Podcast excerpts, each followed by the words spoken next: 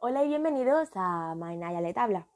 Os doy la bienvenida ya que voy a hablar de Harry Styles. Si queréis, parad este podcast un segundo, poned alguno de sus discos de fondo, id a buscar algo de comer, que yo os estoy esperando aquí.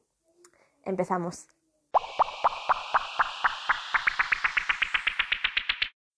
Bueno, ¿cómo quiero empezar?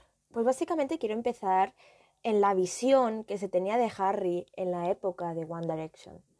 Yo considero que durante esa época se tenía una visión, bueno, con dos bandos muy diferenciados, ¿no? Estaba la gente que creía fielmente lo que decían los periódicos, ¿no? Era tipo Harry Styles es la persona más ligona del mundo. Harry Styles le ha hecho pedazos el corazón a Taylor Swift. Le ha hecho pedazos el corazón a Kendall Jenner. Está con ella pasando unas navidades en un yate. Básicamente, pues la verdad, yo no sé si eso pasaba en la vida real, si no, pero yo sé, eso sí que, que creo, que una persona hace lo que quiere con su cuerpo y no se le puede juzgar como se le juzgaba a él en ese momento, ¿no? Sí que es verdad que además él es un hombre cisetero blanco, por lo cual se le juzgaba mejor menos que su... Sí, las, los rumores hubieran sido de parte de una mujer, pues básicamente hubiera sido muy diferente, ¿no? Pero aún así, pues le cayeron muchísimos rumores que creo que sinceramente están mal, ¿no? Em, pero por otro lado, había otras personas que básicamente eh, pues creían fielmente de que él era homosexual que también puede ser, que también decían que entonces lo, todas las relaciones eran ficticias para poder eh, ocultar su homosexualidad.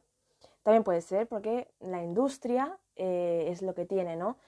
Em, ¿por, qué, ¿por, qué, comienzo hablando de esto? Básicamente porque quiero hablar de Harry Styles como persona, eh, no, no como músico, porque como músico puedo decir que es maravilloso y que me encanta, y me quedaría tan ancha, ¿no? Pero no, quiero hablar de su fanbase y de él, ¿no?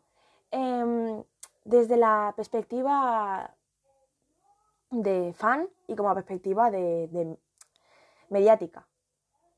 Y bueno, yo lo que sé es que eh, esas son dos versiones de él que había de, de un Harry Styles en, en una banda, ¿no? ¿Qué pasó? Que además otra visión que había de él fuera del ámbito amoroso era el que era el mejor de, la banda. ¿Qué pasaba también, debo decir?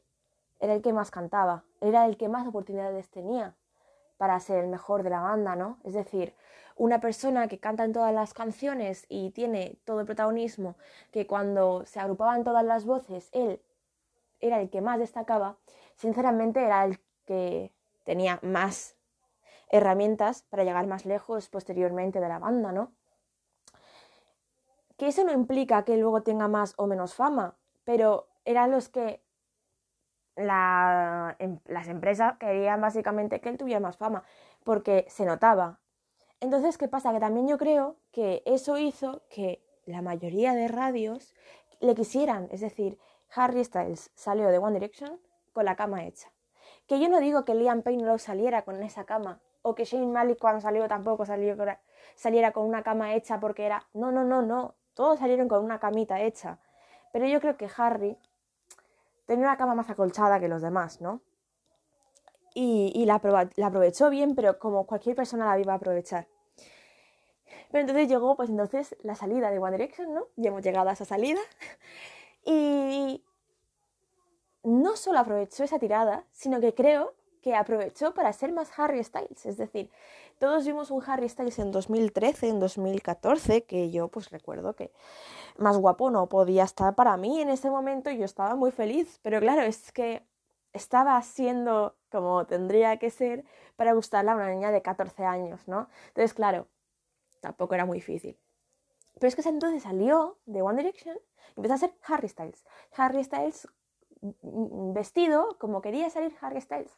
Harry Styles siendo él. Y creo que eso es maravilloso. ¿Qué pasa? Que yo creo que la gente eso no lo ve. Es decir, o sea, mucha gente sí, y menos mal, ¿no? Pero yo creo que hay mucha gente que critica en plan, no, es que mucha gente eh, antes de Harry se ha puesto faldas o se ha puesto esto, se ha pintado las uñas. Sí, sí, sí, no, no. Si yo no le digo que no, o sea, yo estoy muy orgullosa de Harry porque ha conseguido hacer lo que él quería hacer, porque él antes no, o no le permitían o no, o no podía, o, o no se sentía preparado porque no tenía autoestima suficiente. Al final es una persona que, al menos las fans, le hemos visto llorar literalmente porque no se sentía suficiente, porque se sentía inseguro, ¿no? Y hacer lo que él quiere es un signo, o sea, es un signo de que está feliz, de que está contento, de que tiene esa seguridad en sí mismo. Y me parece, es que a mí eso ya me parece digno de ser mmm, aplaudido. Es decir, creo que una persona que consigue eso en un mundo mediático donde están siguiendo todos tus pasos y hay mucha gente que te alaba, pero también mucha gente que te critica, es increíble. Porque, es decir, decimos, no, nosotros no tenemos a tanta gente que nos alabe. Claramente, yo no tengo a tanta gente, o sea, yo miles de personas que me alaben cada día no tengo. Pero yo tengo amigas que me alaban cada día. O sea, que me dicen, ay, es que estás, es que eres súper guapa. Ay, es que no sé qué, no sé cuántos. Y yo, obviamente, ¿vale? Cuando estoy baja autoestima, no pienso, oh, es verdad, no. Es que me hago más caso a mí misma, que estoy en mi contra, que a la gente a mi alrededor. Y no tengo muchos haters, es que no tengo haters, o sea, a mí nadie me viene por la calle y me dice, oye, eh, eres feísima, mmm, muérete. No, no, ¿sabéis? Pero a él sí. Y, y claro, si yo estoy, yo, a mí me hacen un comentario que no es a malas, que yo me lo tomo a malas, y eso, mmm, estoy con ese comentario una semana, imaginaos un comentario que sí que va a malas. Y, y, y a lo mejor la persona que me lo ha dicho tampoco es muy conocida, o sea, no le tendría que esa importancia. Pues imagináis una persona que lo recibe 24 horas. Es que, entonces, a mí, que haya hecho ese cambio, que vista como quiera, que vaya como quiera y que si tiene que ponerse ropa más femenina, entre comillas, eh, no sé si es lo que quiere y es lo que está haciendo, es que la, la aplaudo, ¿sabéis? ¿Qué pasa? Que mucha gente le critica porque eh, no, es que el ponerse ropa femenina, no, es que además él está diciendo que él se está vistiendo como él quiere, es decir, él no le está dando eh, la connotación de esto es feminismo, yo lo estoy haciendo por feminismo puro, porque quiero apoyar, no, no, no, o sea, es porque estoy vistiendo como yo quiero. Y el problema está en que la gente está, está, diciendo, no, es que se está vistiendo como feminista para defender una cosa. No, o sea, él lo hace porque de verdad quiere hacerlo, ¿no? Y creo que es muy diferente. Ni más ni menos bueno, básicamente es diferente no está apoyando algo, está haciendo lo que quiere y, y además yo creo que la gente diciendo, no, es que está vistiendo como una chica, está rompiendo todo, porque si tú no quieres que se rompan los roles de género, pues si se pone falda no vayas diciendo, no, es que se está vistiendo como una chica para defender no sé qué, no, se está vistiendo como él quiere, o sea, ya está, punto, está vistiendo como un chico porque él es un chico. Que por cierto, otra cosa es que sale bailando en un videoclip y media, esa media población de Twitter diciendo que es una chica y tratándole como chica cambiando los pronombres. Eh, ¿Él ha dicho que es una chica? No. ¿Por qué vas a asumir que se cambia los pronombres porque salga bailando en un videoclip. Es decir, eh, porque no baile nunca no significa nada.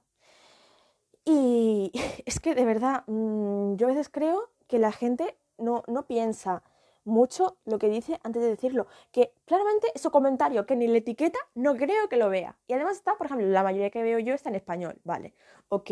Pero es que, ¿qué decida hay? Ninguna. Y bueno, ya ahora quiero hablar eh, sobre su fanbase, ¿vale? Voy a, a, hacerlo breve porque no quiero que me machaquen ni que me insulten, aunque digo yo que poca gente me va a escuchar este podcast. Pero bueno, yo digo, creo que hay una sobrevaloración de Harry Styles, ahí lo dejo. no, no creo que cante mal, no, porque es que me encanta como canta, yo lo he dicho en un principio, me gustan todas sus canciones. Nunca encuentro un script, o sea, por favor, Harry Styles, haz una, haz una canción que pueda deslizar y cambiar, porque es que nunca lo haces y tengo que escucharme todos tus discos así. No, me parece mal porque pierdo tiempo. ¿no? Bueno, perder tiempo escuchando tu disco, bueno, no me está escuchando, así que estoy hablando a la nada. Pero bueno, sobre valoración. eh, básicamente porque yo creo que básicamente es que ponen a, Harry por las nubes. Es decir, Harry Styles eh, hace algo malo. Nadie puede verlo. Es decir, es que además, si dices algo malo de Harry Styles por las redes, aparecen 70 niñas insultándote. Es decir, dices, no, es que yo creo que Harry Styles debería hacer algo más para sus fans, porque es verdad que hace webs, porque es verdad que hace no sé qué, pero a lo mejor poner un poco más de tweets o subir algo a, Instagram, que sea suyo, que no sea un copy-paste, eh, creo que a lo mejor mm, tal, ¿no? Dices eso, esto me, pongo porque hace unas semanas hay un, drama muy grave y esa chica, eh, o sea, es que tú mm, te metías las menciones de esa chica y vamos, eh, parecía que había dicho vamos a asesinarlo. No, no, no, o sea, ella no dijo vamos a asesinar a Harry Styles, ella dijo, mm, bueno, ¿qué pasa si, si, si, nos hace un poco más de caso, no? no, no, no lo veo igual, no, no lo veo al mismo nivel, pero es que la gente lo trataba como tal, súper la lista, pero real, ¿no? Y ¿qué pasa? Que yo creo que hay una sobreprotección a Harry Styles, que nunca hace nada mal, según mucha, mucha gente, entonces se hace una sobrevaloración a él que me parece increíble. Es decir, por ejemplo, que se va sin mascarilla a un sitio. Es decir, estamos en una pandemia mundial y él puede, es decir, él puede contagiarse como yo.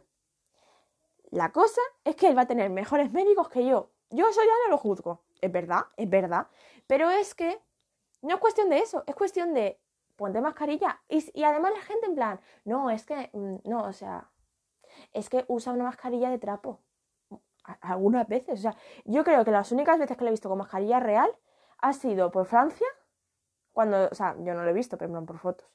Y luego, eh, ¿cuándo fue? Ah, bueno, cuando estaba trabajando para película. Pero es que si no, va con la mascarilla de pañuelo que es que no cubre, por favor, Harry, es que es como si me pongo un pañuelo, o sea, me pongo un Kleenex, no, y luego eh, ya lo de la boda que iba sin, pues a ver, básicamente, ¿puede hacer lo que le dé la gana? Sí, yo puedo dar mi opinión también, pero es que parece que en Twitter si tú das tu opinión sobre esto, no puedes. Pero si ellas hacen una opinión sobre, no, está saliendo con Olivia porque se ha dado de la mano con ella, no puedes, o sea, no, o sea, pueden ellas porque ellas son mejores que las demás y van, ¿sabéis? Es como, tienes un, tienes un comentario que mucha gente apoya, pues te van a alabar, pero tienes un comentario que a lo mejor la gente no, porque vas más en contra de él y ya es horrible.